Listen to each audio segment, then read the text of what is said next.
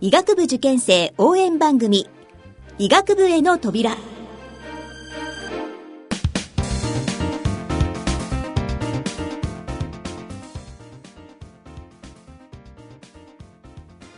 去る11月23日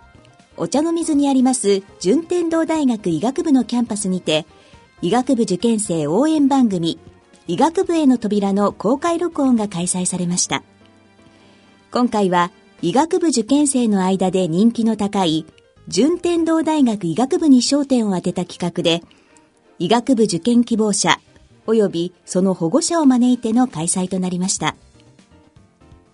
この公開録音の第1部では順天堂大学医学部を語ると題し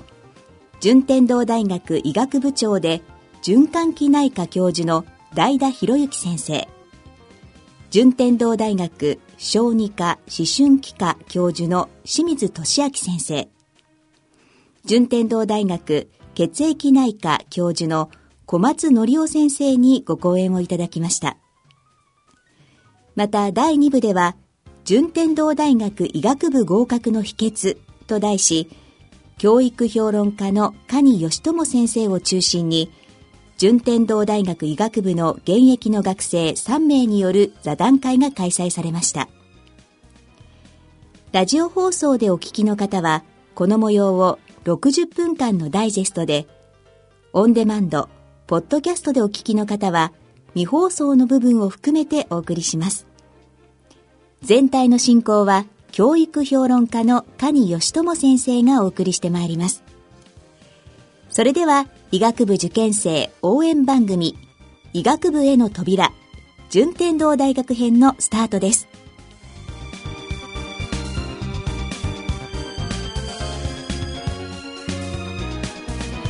医学部受験生応援番組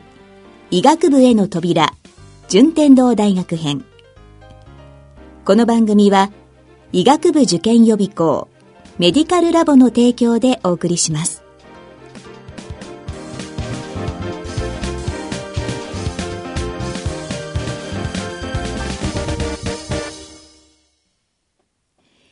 医学部受験生応援番組、医学部への扉。えー、ただいまよりラジオ日経の公開番組、医学部への扉を進めていただきたいと思います。皆さんよろしくお願いします。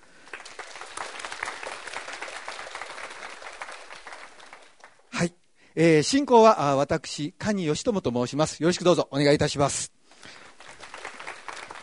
まずは第1部、順天堂大学医学部を知るをお聞きいただきます。医学部長が語る順天堂大学医学部の魅力と題して、順天堂大学医学部長の代田博之先生の講演の模様をお聞きください。それでは代田先生、よろしくどうぞお願いします。皆さん、こんにちは。順天堂で医学部長をやっております代田でございます。今日はあの朝ちょっと雨で足元悪かったですけれどもたくさんお集まりいただいてありがとうございます。小さいお子さんもおいでいただいてどうもありがとうございます。将来何年先か分かりませんけど順天堂にぜひ来ていただければというふうに思います。さて私はあの医学部長として順天堂の,、まあ、あの現状とそれから我々が目指している、まあ、教育をですねご紹介して、えー、ご理解をいただきたいというように思っております。まず順天堂の歴史からスタートをさせていただきたいと思います。えー、私ども順天堂は1838年に、えーまあ、学祖の佐藤大善という医師が、まあ、江戸の野源堀に西洋医学のいわゆる乱方医学塾を開いたところからスタートしております、えー、佐藤大善はオランダ医学を長崎で学んだ後江戸に戻ってきて、えー、開塾をしたわけですけれども、いくつかの政治的な要素もあって一時千葉県の佐倉に移ります。えー、佐倉で、えー、佐倉順天堂を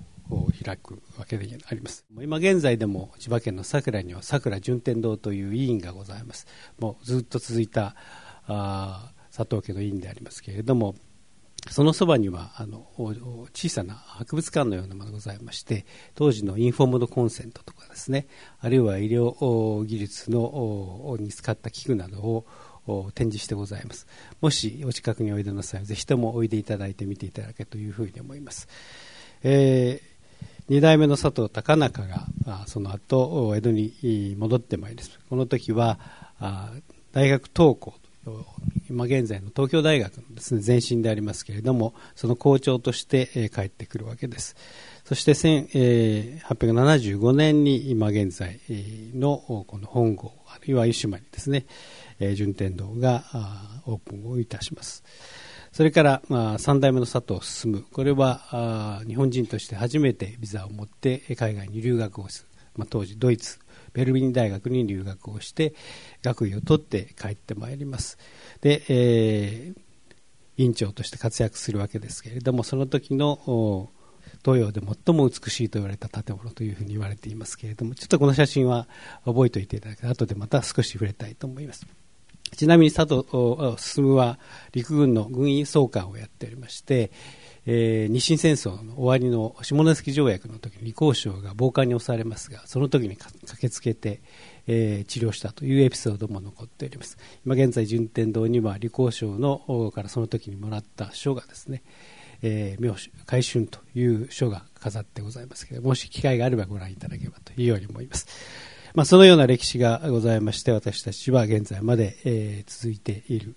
まあ、あの西洋医学として、えー最古の、まあ、医学塾あるいは医学教育機関というように申し上げられるかと思いますこの歴史は私たちは、まあ、学生はもとより、え、職員が最初に順天堂に入るときには必ず話をいたします、まあ、歴史も含めてですね順天堂が目指すところをみんなが共有することが組織の力になるというように思っているわけであります。さて順天堂の現在の形でございます。現在順天堂は語学部三教研究科ございます。本郷には医学部医学研究科これ大学院ですね。の他に国際教養学部がございます。一昨年にオープンした国際教養学部は健康をキーワードにしながら世界に展開する人材を育てたいということで新しくオープンした学部でございます。千葉県の佐倉にはスポーツ健康科学部がございますが医学部もまた、ま、こちらの方に1年生の時はいるわけであります。スポーツ健康科学部の学生とともに寮生活を1年間送る。いうのも順天堂の特徴であります。お知りの方も多いかもしれませんが、まあ、医学部以外の学生あるいはいろいろな人と付き合いながら、1年間過ごすことがその後の医師としてのまあ、プロフェッショナリズムを育てるというように考えています。一つの特徴でございます。また浦安には医療看護学部がございます。研究科もあってこれは看護師の養成をしているところ。それから三島にも三島キャンパスには保健看護学部がございます、まあ、そのような語学部3研究科で活動をしているということでございますさて、医学部には6つの付属病院がございます。総ベッド数が3418ということで、日本の医学部のあの付属病院としては最大のサイズをして、ベッド数を持っております。順天堂院がフラッグシップの病院でありますけれども、それぞれの病院がそれぞれの特徴を持っております。例えば、浦安病院は千葉県の西部の救急医療、そして先進医療を受け持っている。静岡病院は静岡県の東部のですね救急医療あるいは先進医療を受け持っていますちなみに静岡病院では救急のヘリが飛んでおりますのでドクターヘリをテレビでもよくご覧になるかもしれませんけれども伊豆半島の先からですね下田から静岡病院まで大体15分ぐらいで患者さんを運んでくる、まあ、そんな救急医療を展開しているわけでございます。練馬病院は練馬区の救急医療先進医療を受け持っております。また東京の高等高齢者医療センターは東京都の支援のもとに今大きな問題になっています。高齢者医療の新しい開発を含めて、高齢者に対しての医療を提供しているということになります。埼玉県にあります越谷病院はメンタルクリニックを中心とした226床の病院でありますけれども内科も併設をしておりましてまもなく200床の増床が予定されております埼玉県の地域医療を受け持っていると病院であるとともにメンタルあるいは精神科領域の新しい医療を開発するということがミッションでございます。まあ、このようなあ6病院が合わせてあのどのような活動をしているかということを少し数字でお示ししたいと思います。えーまあ、それぞれの病院の外来患者さんの数、あるいは入院患者さんの数などが出ておりますけれども、トータルのところをご覧いただければ、1日の外来患者さんの数は1万を超えます。それから入院患者さんが3000人を超えるという値であります。また、手術の年間総数は4万件を超えるということになります。これらの数字はもちろん患者さんに対して良い医療をたくさん提供するということが一番でございますけれども、それに加えて教育あるいは研究の上でこのような大きな機会を持っているということにもなるわけでございます。さて、えー、例えば外科のグループがどのようなプログラムを提供しているかということでこちらに挙げてございます。天野先生の率いる心臓血管外科のバイパス術、弁膜症の手術、あるいは婦人科のグループの内視鏡の手術、それから呼吸外科のグループのの悪性腫瘍の手術など、全国をリードするプログラムがたくさんございます。えー、もちろん食道医学科の、あるいは医療機科のダヴィンチを用いたロボット手術なども活発にやっております。いずれの外科のプログラムも日本をリードして世界に発信する活躍をしているということになるわけです。もともと佐藤大善は外科医でございまして、えー、順天堂は外科が強いと昔から言われておりますが、私は内科医でございます。これから話していただく小松先生はもう血液内科であります。まあ、小児科清水先生です。決して外科だけではなくて、その他の科も頑張っているということも加えて申し上げたいというように思います。さて、あの、いろいろな医療を展開する中で、医療安全ということも極めて重要でありますし、それを客観より客観的にあの確認するということも必要です。一昨年私どもはジョイントコミッションインターナショナルと、アメリカのイリノイ州に本部を持つ、まあ、国際的な医療機関の認証を受け、ました。まあ、これはあ、まあ、世界中の大体上位5%ぐらいの医療機関を認証しようということで、特に医療安全を中心としたチェックをしてくれます。まあ、シカゴから大体5人くらいのスタッフがやってまいりまして、2週間にわたって院内の隅々を確認をするというような、そういうような認証でございました。相当私ども2年間ぐらい準備をしてこれを受けたわけですが、まあ、そのことによって、まあ、この認証を受け、日本のいわゆる大学病院の本院としては初めての認証になります。私どもの提供している医療が安全であり、その質が確保されているということを客観的に確認をできたという意味合いで大変誇らしく思っているわけであります。さて、教育のお話をさせていただきたいと思います。現在の医学部の入学定員は137名でございますが、来年プラス3されて140名になります。我が国で最も大きい医学部の定員数の大学の一つになります。トータルで800名近い学部の学生がということになります。1年生の時は桜のキャンパスで寮生活をするということは先ほど申し上げた通りであります。2年目、あれ1年目の最後からはこちらお茶の水に来て今こちらに入っていただいてますけれどもこのセンチュリーターを中心とした本郷のキャンパスで ICT を用いたいろいろな授業を受けていただくことになります。また実習を受けていただくことになるわけですが臨床の実習という意味合いでは先ほどご紹介した6病院の非常にたくさんの豊富な症例を経験していただくということになります。そういう意味合いでも、臨床研究、あるいは臨床の教育という意味合いでの場が豊富であるということも順天堂の特徴ではないかというように思っております。さあ、順天堂の教育力をじゃあ数字で表そうとなかなかこれは難しい話でありますけれども、例えば、その東洋経済が本当に強い大学という特集をいたしました。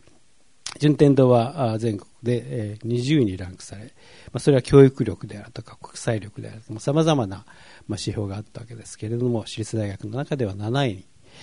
にランクされています。特に私どもが誇らしく思いましたのは、こちらの方、教育力は、えー、私立大学ではトップにランクをされているということになります。えー、そういう意味合いでも私どもの提供している教育が、まあ、かなり評価を受けているということも申し上げられるんではないかなと多少手前味噌ではありますけれども申し上げておきたいと思います、まあ、その結果として、えー、国家試験の成績はこのようになっております、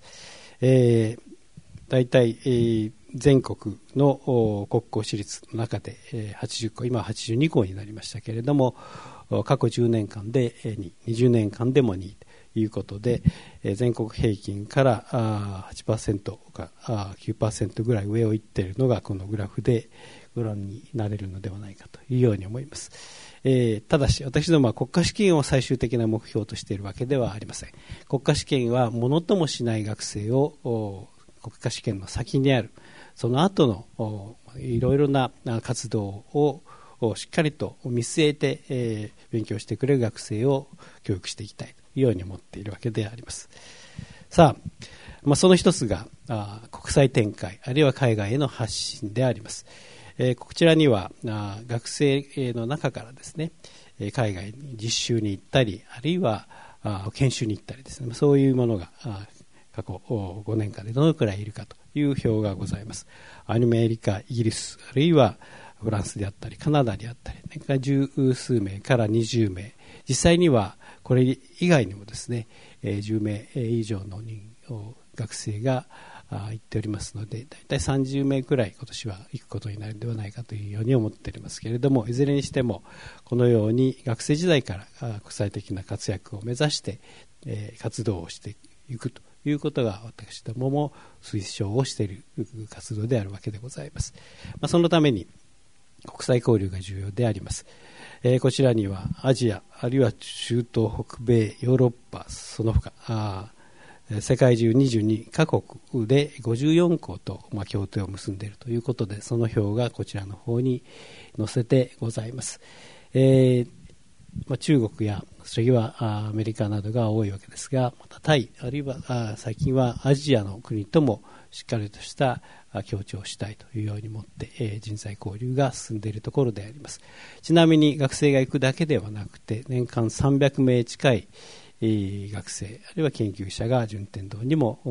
来てくれています、まあ、そういう人たちとさまざまな交流をしながら我々はあ、ま、国際的にも発展をするということも一つのミッションであるわけでございます。さてもう一つのミッションは地域医療への貢献であります。私どものところに今29の地域枠がございます東京都それから新潟県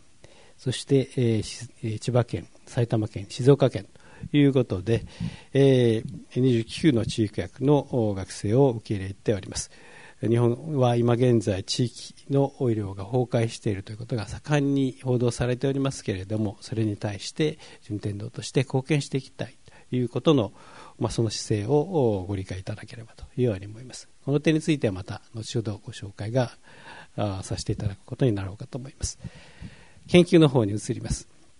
いわゆる大学院医学研究科というものでありますけれども今現在博士課程が140とそれから修士課程が20の定員を持っております、えー、博士課程は4学年で500名から600名修士課程は60名近い学生が学内で、えー、研修あるいは研究をしているわけであります。このことは順天堂の研究力を支える大きな力になっているわけです、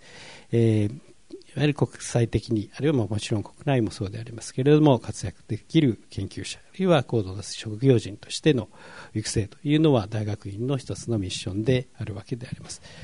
私どもは、まあ、基礎医学者、もちろん臨床の医学者、両方を育てたいと思いますし、そのエッセンス両方を持った、いわゆるフィジシャンサイエンティストの育成というものが最終的な目標であるわけでございます。そのために、様々な環境を整えております。この大学院には環境と人間系人体と生命機能それから人体の再生再建というようにいわゆるま外科内科系そして社会医学系という3つの部門に分かれておりますけれども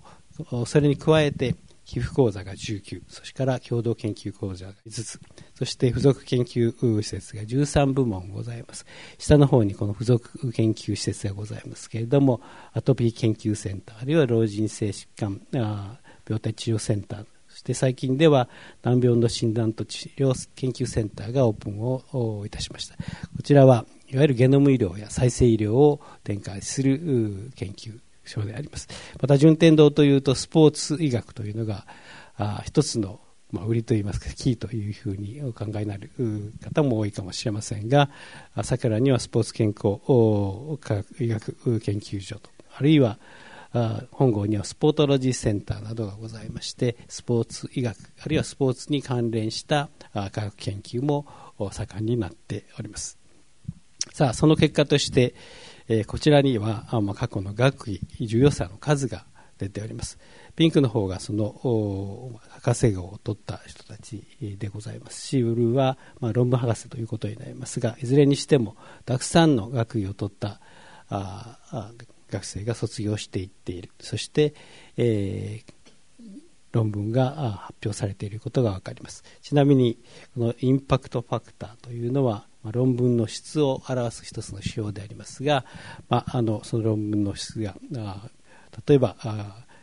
学位論文では3.13と極めて高い数字を示しているということもお知りおきいただければというように思います。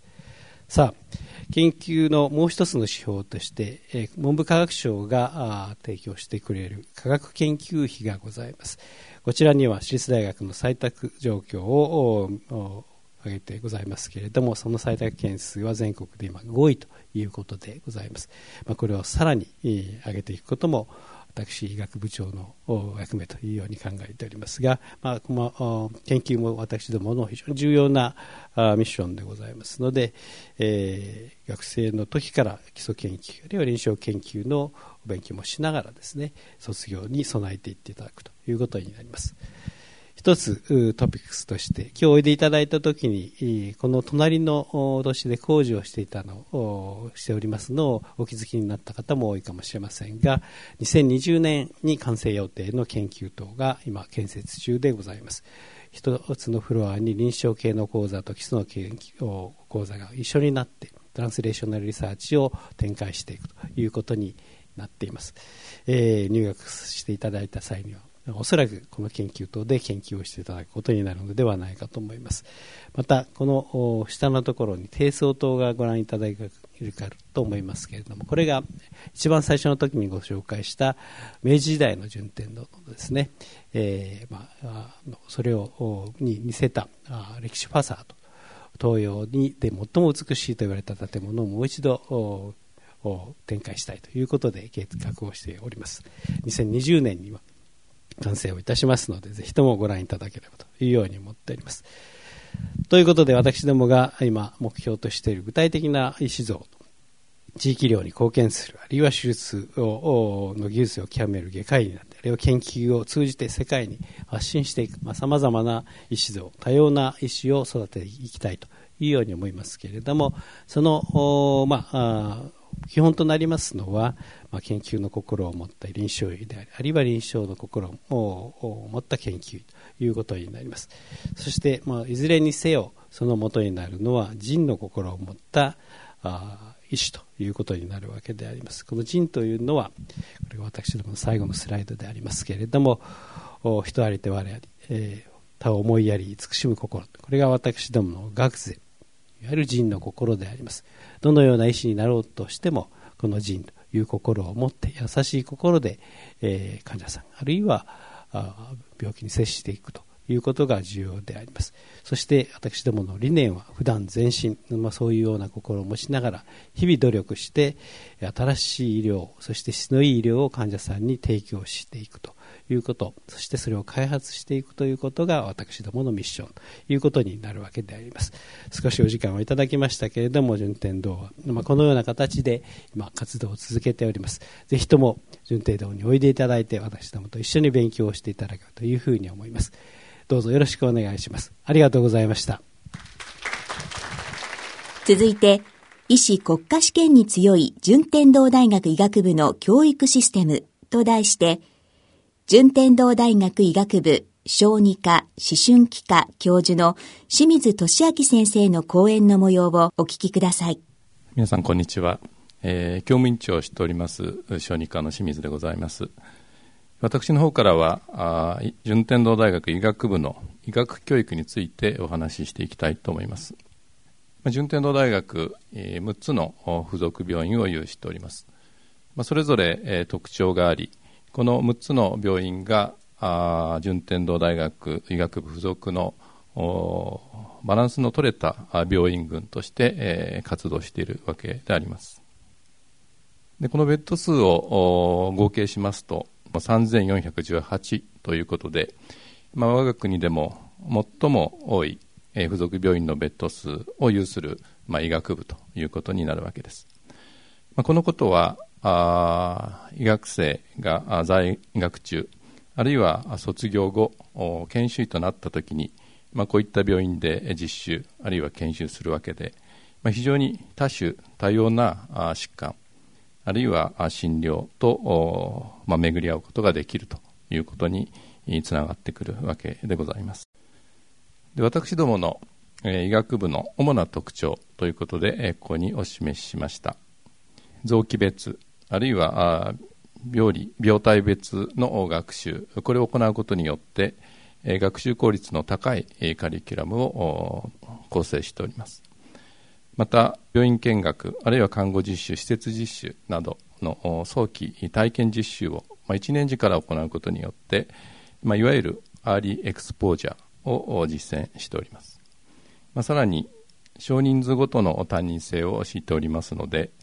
学生と教員との距離がま非常に近いということも言えるかと思います。そして最近大学として力を入れております1年次から TOEFL あるいは IELTS 教育を行ったり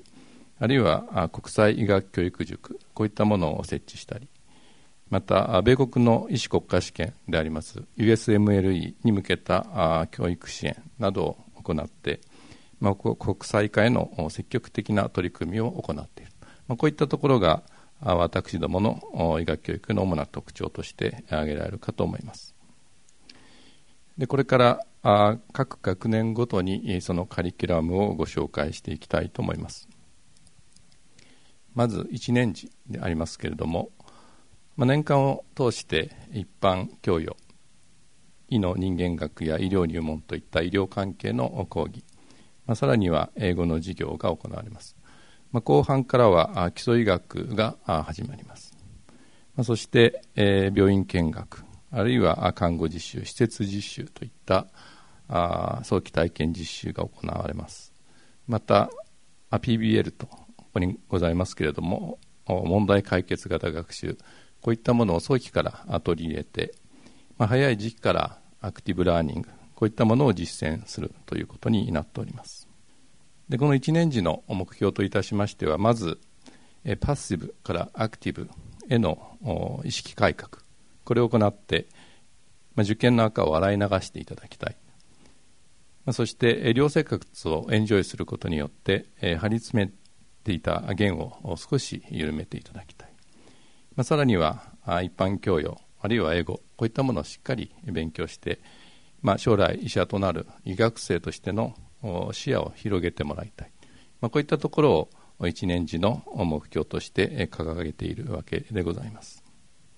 で一年次の生活は千葉県酒水にございます桜キャンパスで行われるわけであります、まあ、入学して4月から翌年の1月までここでキャンパスライフを送るわけでありますけれども、まあ、緑がきれいで大変空気のいいところでございます。でオリンピック選手などがあ所属しておりますスポーツ健康科学部と同じキャンパスでございますので、まあ、こういった形で非常にスポーツ系の設備あるいは施設は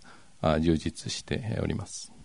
順天堂の1年時の非常に大きな特色といたしましては、まあ、全寮制ということで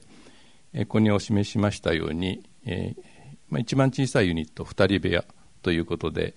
全寮制を敷いているということ、まあ、これがそのお部屋でありますけれどもこれは男子寮であります。で女子寮もございます、まあ、女子寮もやはり2人部屋が最も小さなユニットということで、えー、スポーツ健康科学部の学生と、まあ、共同して生活を行うということで、まあ、大変いい経験になっているようであります。で6月には良祭が行われます。まあ、大変盛り上がるわけで、えー、まあ、6月、まあ、4月に入学して6月ということで、えー、学生さん同士、まあ、非常に、え交流をするいい場というふうにこの寮祭はなっているようであります。で寮生活、まあ、少し心配ではないかと思う方もいらっしゃるかと思いますけれどもまあ、これはアンケート調査の結果ですけれども寮生活全般に関しましては80%の学生がまあ満足ということを言っております。また寮内での人間関係、まあ、これにつきましては90%が満足ということで、まあ、ほとんどの学生諸君が寮生活に満足しているという結果でございました。順天堂大学はクラブ活動も非常に盛んであります。まあ、ほとんどの学生さんがあスポーツ系あるいは文化系のクラブ活動に所属しております、まあ、今年の夏の大会でもバレー部男子バレー部が優勝とかあるいはハンドボールが準優秀ということがございました。私学生時代野球部でしたので今野球部の部長をしておりますけれども野球部は残念ながら1回戦で負けております。で続きまして2年次のカリキュラムをご説明させていただきたいと思います。2年時からこのセンチュリータワーで授業が行われるようになるわけです。でこれが授業風景ということでまあこれは大変あの笑顔が多い、まあ、ところでありますけれども普段はもっと真剣に勉強しているわけで、まあ、IT があまあ非常に完備された、えー、いい環境での授業が2年次から始まるわけであります。2年次は年間を通しまして基礎医学の講義がございます。また同様に基礎医学の実習も年間を通してございます。英語もございます。前半ですけれども人体解剖学これがございます、まあ、ご遺体を前にして、えー、まあ、医学生になったということを感じることの多い、まあ、そういった一瞬を皆さん感じているようでありますけれども、まあ、後半といたしましてはあ社会学系の事業また基本主義救急医学医療体験そういったものの実習さらには医学教育医学研究です。こういったところの事業も行われております。で基礎医学講義ですけれども、まあ、これは統合型講義と称し、えー、臓器別あるいは病理病態別の統合型カリキュラムということで、まあ、なぜ将来、医者になるにあたってこういった基礎の勉強しなければいけないかということを知ってもらうためのカリキュラムでもございますし、まあ、同時に臨床の先生からの講義もこの期間ございます。でこれは順天堂で作っている授業で使用するオリジナルの資料集ということで、まあ、各教員がこれを作成して、まあ、学生諸君は知識の補充であるとかあるいは試験前のまとめに、まあ、こういったものを活用しているわけであります。これは2年時に行われる基本主義実習でお互いに、まあ、注射をしたりあるいは点滴をしたりということを行います3年時のカリキュラムにつきましては、まあ、前半は2年時の後半と同じようなあ講義があるいは実習英語がございますで、えー、夏休み前に基礎ゼミナールというのがございます。これは基礎の、えー、教室あるいは研究室に、まあ、自分が選んだ教室研究室に行って、えーまあ、研究を行うと。で、えー、最終的にはその研究を発表したりするわけですけどもこれは海外で発表したりあるいは論文化したりする学生さんも最近は出ております。まあ、リサーチマインドを寛容するのに非常に大切なこれは期間というふうになっております。その後基礎医学と臨床医学を結ぶ講義といたしまして症例検討が行われ、まあ、後半には臨床の講義が始まるわけであります。で同時に診察技法あるいは医療面接こういった実習も行われます。この臨床の講義もやはり統合型の講義ということで、えー、臓器別あるいは病理病態別の事業を行っております。これは3年時の診察技法実習の様子でありますけれども、まあ、お互いに診察をし合ったりあるいは模擬患者さんさらにはシミュレーターなどを使って、えー、診察技術を学ぶということになっております。4年時のカリキュラムでありますけれども4年時の前半は臨床講義がございます。でそれが終わりますと臨床実習に出る前の、えトレーニングが行われまあ、その後オスキーと CBT という、まあ、教養試験機構の試験を受けてこれが受かって初めて、えー、ベッドサイドに出ていけると。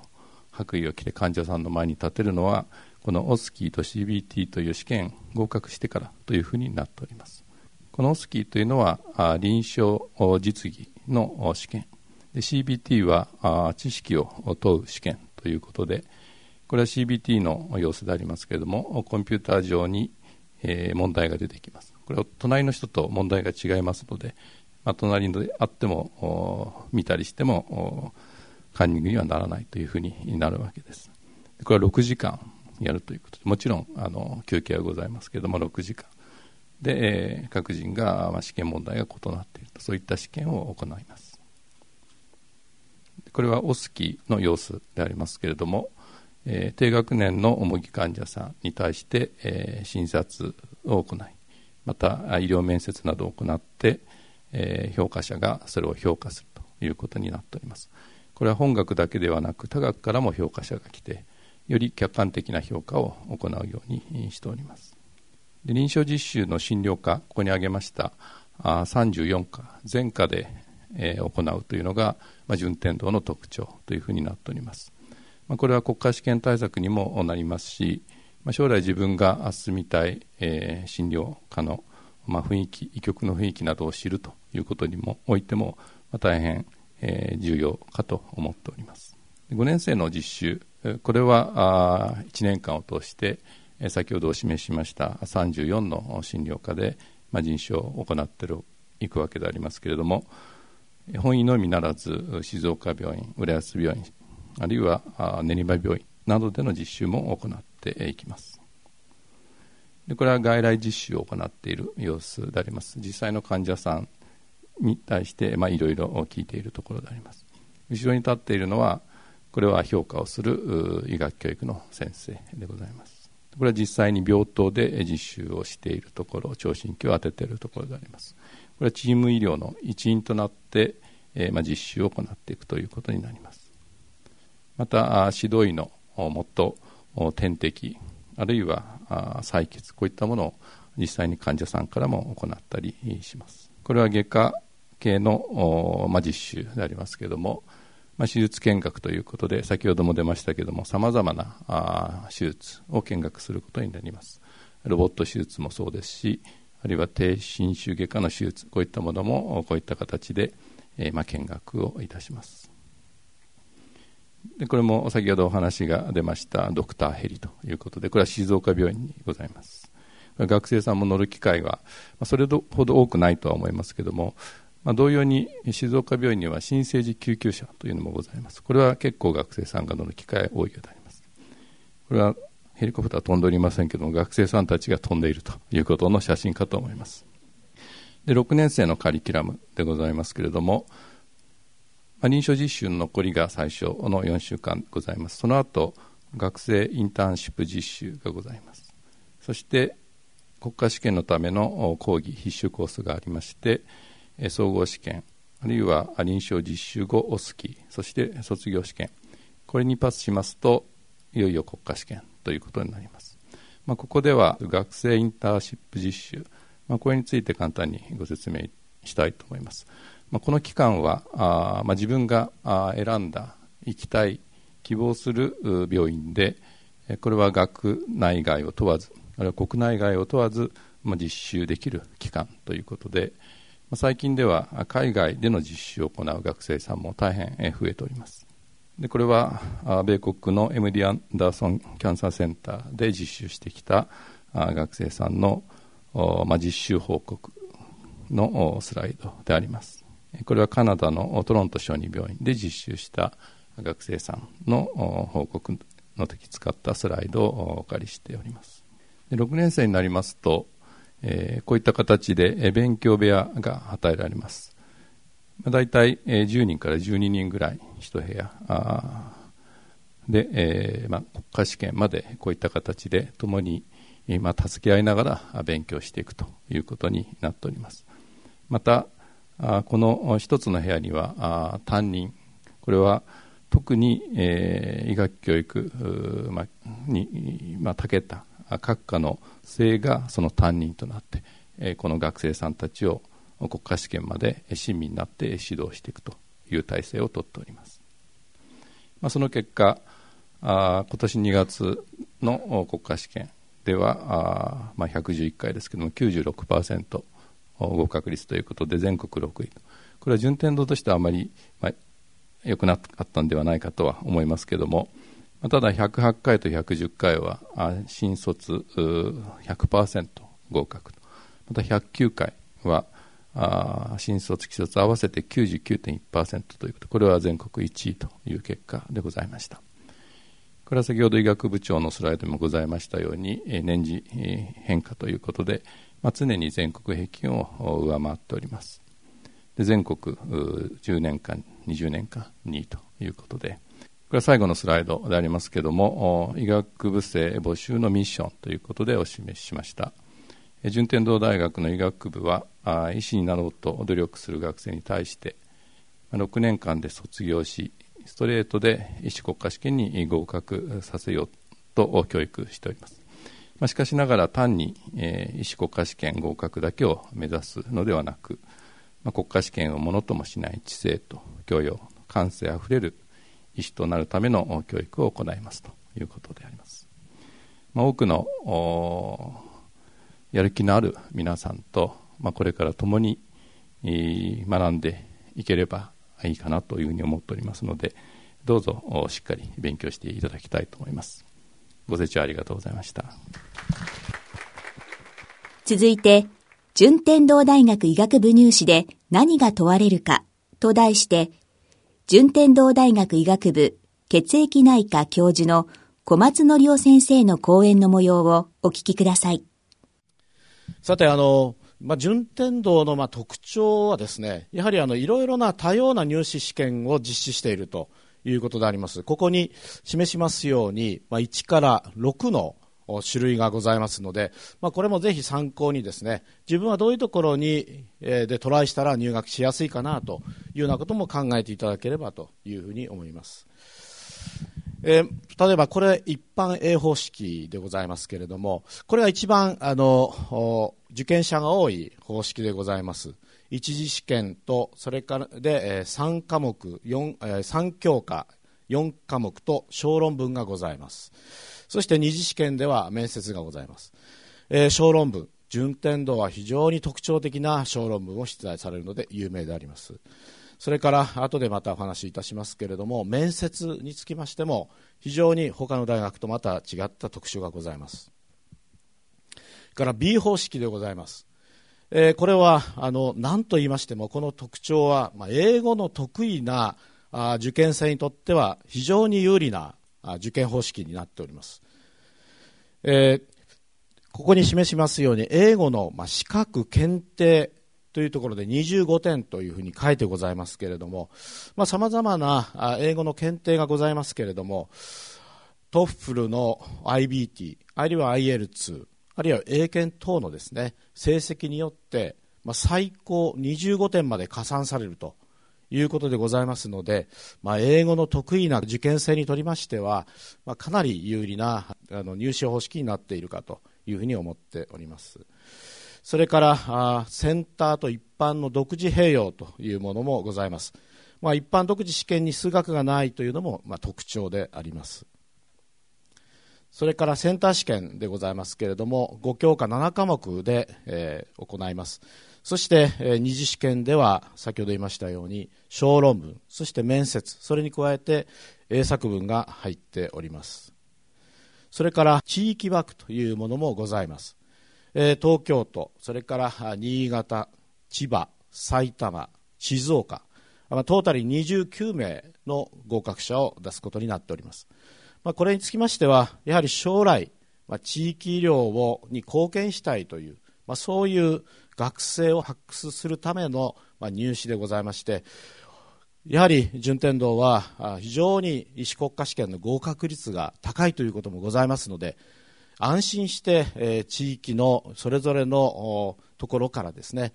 えー、順天堂に入学すれば間違いなく医師になるだろうと、まあ、そういうことを期待されていろいろと地域枠が増えてきているというのが現状でございます。まあ、これにつきましても、詳細は学生の募集要項に記載がございますので、まあ、しっかりと見ていただきたいというふうに思います。でこの地域枠については、E 点は奨学金が支給されるということでございます。そして、まあ、各それぞれ、えー、異なりますけれども、まあ、東京都でありますと、6年間2800万が支給されます。新潟でありますと2160万、千葉、埼玉、静岡でありますと1440万が6年間で支給されます。そして、えー、一定の期間、まあ、通常は9年でありますけれども、その地域で働きますと、その奨学金の返済というのは全額免除されるとまあ、こういうこともございますので、ぜひあのこれもご利用いただきたいというふうに思っております。また、まあ、少人数ではございますけれども、この国際臨床医研究医枠というのがございます。えー、入学の方式としましては、特別入試、国際バカロレア、帰国子女、そして外国人入試、まあ、この4つの枠がございまして、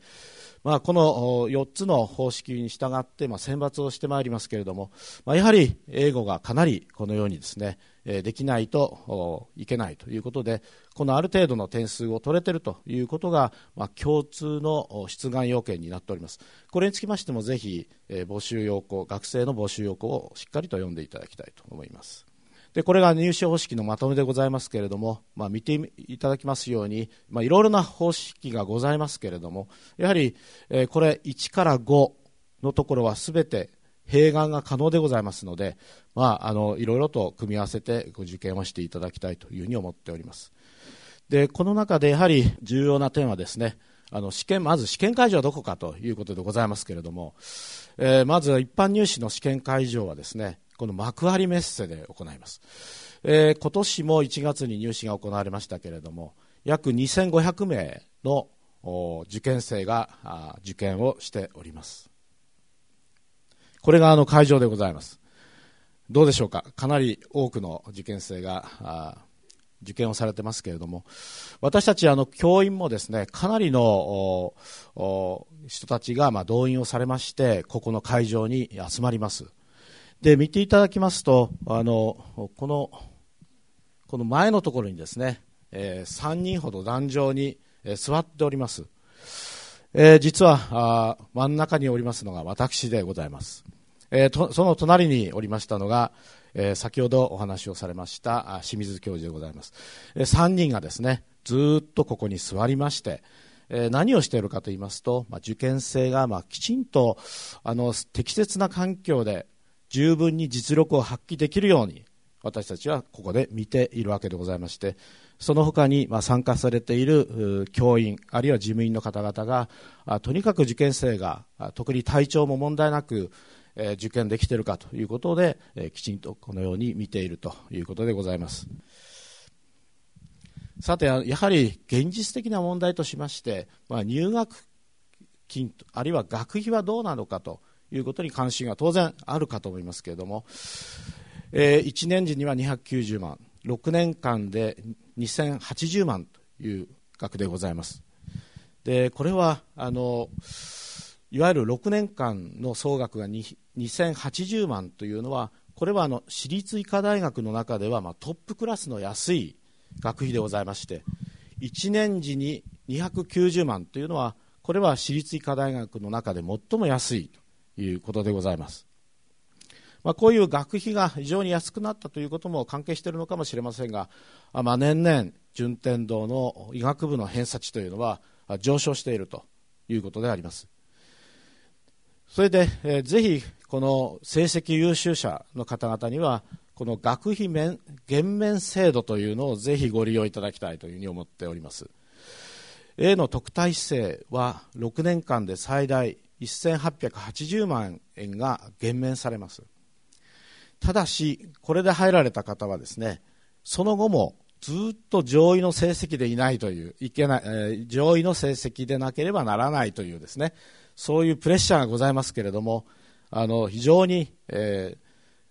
ー、助かる額ではないかというふうに思っております。またあの B の特待生につきましては、まあ、初年度に限りですね、えー、授業料とかあるいは施設設備費というものが合計90万円、えー、免除されるという、まあ、そういう特徴がございます、まあ、こういうものもぜひ成績優秀な方は狙っていただきたいというふうに思います。さて、えー、これからですね、えー、小論文についてちょっと話をしたいと思います、えー、予備校で順天堂の小論文はどんな評価を受けてるかというと対策がないっていうそういうことが書いてございます。ぜひあの今日来ていただいたあ受験生の皆さんにはですねぜひあの参考になる話をしたいと思います。どんな問題が出るかと言いますと、まあ、すべての入試方式でですね、えー、これは小論文が課せられております、えー、800字から600字あるいは600字以内で、えー、の記述式になります。で問題に合わせて写真とかあるいは絵とか詩などが出題されることが多いんですけれども例えばどんな問題が出たかと言いますとこういうキングスクロス駅の写真ですと。あなたの感じるところを800字以内で述べなさい、えー、階段がございます。ずっと登ってあります、えー、どうも、えー、もう登りきろうとしている男の人が見えます、え黒いコートを着ています。一方右の方には風船が2つ、えー、あります、まあ、これをあなたの感じることを書きなさいという。これはなかなか私自身も何を書いたらいいのかなと迷うような問題でございます。あとは例えばこれもそうですね、えー、これはあの湖かもしれませんがよく見ていただきますと、まあ、上の方には牛が戯れているそして、えー湖面に映った青空が見えそしてどうも下の方には黒い雲が見えて太陽がうっすらと映っていると。これを、まあ、心の秘境ということでタイトルがついているそうですが、まあ、これについて述べなさいと。800字で思うことを書きなさい。これはあの英語の詩が出ておりますけれどもこの内容を踏まえてあなたがちょうど真ん中に船がございますけれども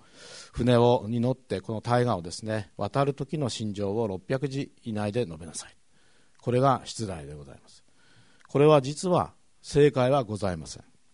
何を私たちはこれで見ているのかと言いますと一つは受験生の知性感性そして教養を見ております。ですので何を書いていただいても構わないのでありますけれどもまあ、その点あのこの題材に関係したですね何かそういうようなことを書いていただければ私たちはよろしいのではないかと思います。それがまさに対策だというふうに思います。これはあの7年か8年ぐらい前に出題された五朝の樹海というものであります、えー、下に都会の写真が出ております、えー、何かあ女の子がぶら下がっていてえー、髪の毛が樹海のような形をしています。で綱を持っています。このようにですね。何か綱を持ってるんですけどよく見るとここにも手がございます、まあ、こういうようなところもですね、えー、受験生がですねしっかりとこう見て書いてるんですね。ですからまあそういう意味で非常に私たちはこの小論文というのは参考になるということであります。これもあの銀河の写真ですけれども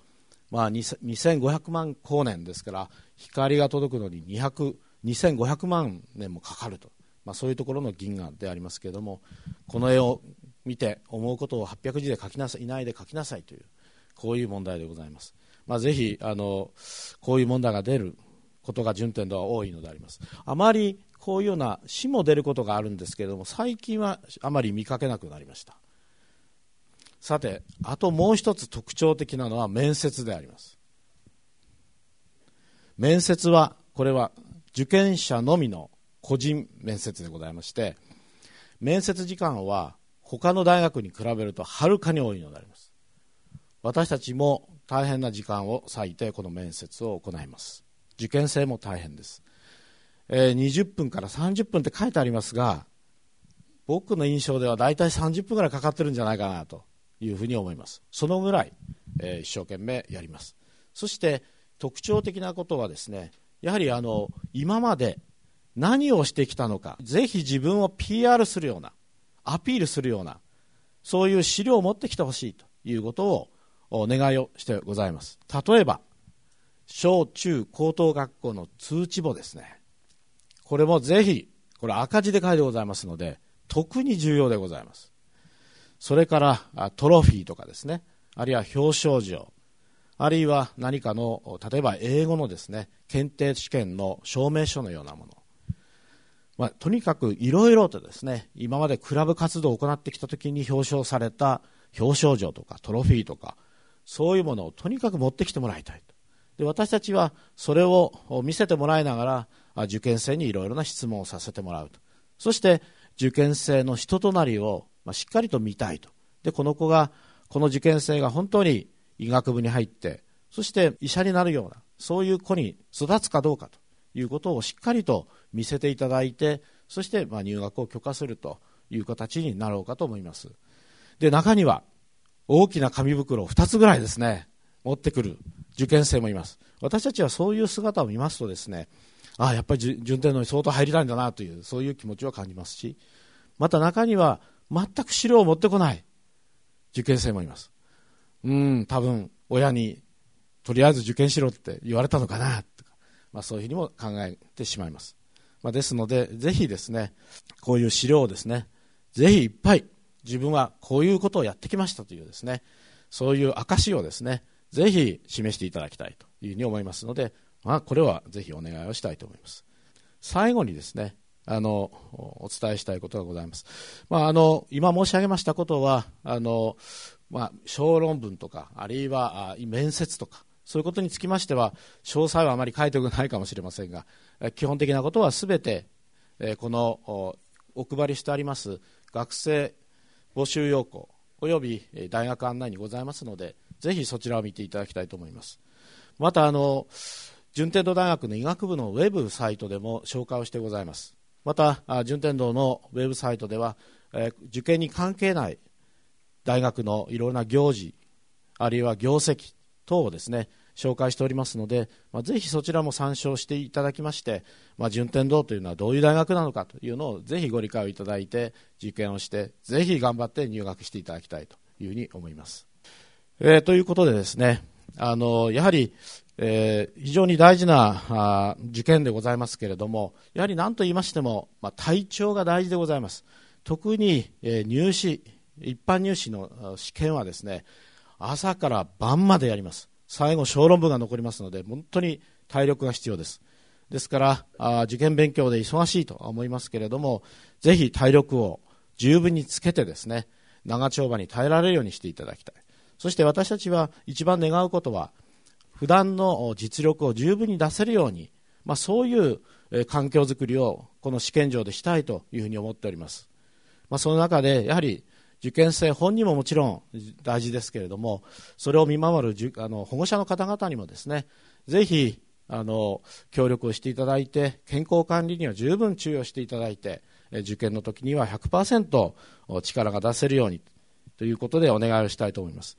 で、カニ先生の本をちょっと見せていただきますと、やはり受験には良い関係が受験生を支える力になるとかですね、すごく素晴らしいことがいっぱい書いてございまして、あの、成績が良い時には褒め、えー、悪い時には何も言わないとかですね、なかなかあの素晴らしいことが書いてございまして、えー、医学部に合格するというのは、あなたの決断は間違っていない、いませんと。最後まで自分を信じて頑張ってくださいと。ぜひあのそういうことでございますので、えー、一般入試を受ける受験生の皆様におかれましては多分、えー、1月の18日の幕張メッセではですね、えー、私が真ん中に座っておりますので、えー、ぜひあの私の顔を見てですね安心して受験をしていただければというふうに思います。以上でございます。どうもご清聴ありがとうございました。以上第1部の模様をお聞きいただきました。